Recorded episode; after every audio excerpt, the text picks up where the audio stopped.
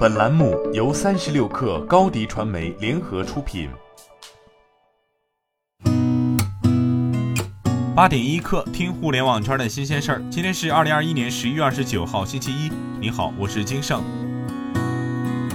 据凤凰网科技报道，知情人士称，阿里巴巴集团 CEO 张勇正在把权力下放给公司各业务部门的负责人，以便更为灵活地应对日益增多的挑战。张勇正在把更多责任移交给各个业务部门的总裁，从基于位置的服务到云计算，这些总裁现在扮演迷你 CEO 的角色。此举旨在加快决策，以便每个部门能够更好地抵御竞争，重振低迷的销售，重塑公司整体形象。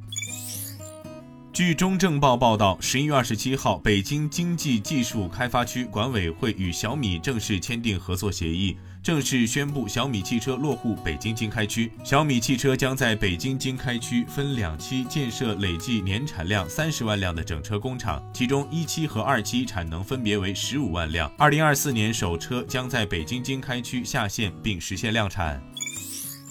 据央视新闻报道，腾讯被工信部点名，要求对于即将发布的 App 新产品以及既有 App 产品的更新版本上架前，需经工信部组织技术检测，检测合格后正常上架。监管部门果断出手，无疑释放出清晰的信号。不论违规的是大公司还是小公司，不论是态度不端正还是整改不彻底，合规工作容不得借口，要坚决维护互联网用户合法权益，对违规行为持续保持高压震慑，违规必究，没有例外。任何发展都不能以牺牲用户权益为代价，否则只能带来虚假繁荣，再难长久。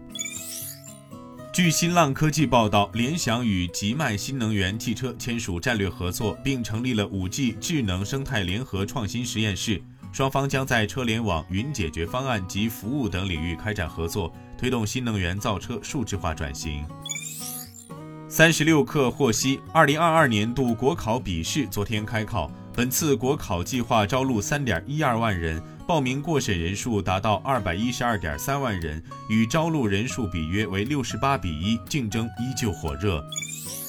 据人民日报报道，截至目前，中国已建成 5G 基站超过一百一十五万个，占全球百分之七十以上，是全球规模最大、技术最先进的 5G 独立组网网络。所有地级市城区超过百分之九十七的县城城区和百分之四十的乡镇镇区实现 5G 网络覆盖，5G 终端用户达到四点五亿户，占全球百分之八十以上。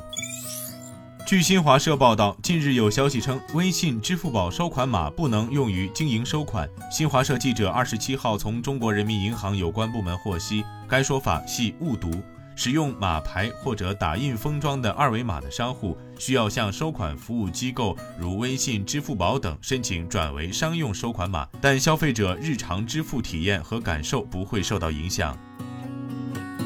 今天咱们就先聊到这儿，我是金盛，八点一刻，咱们明天见。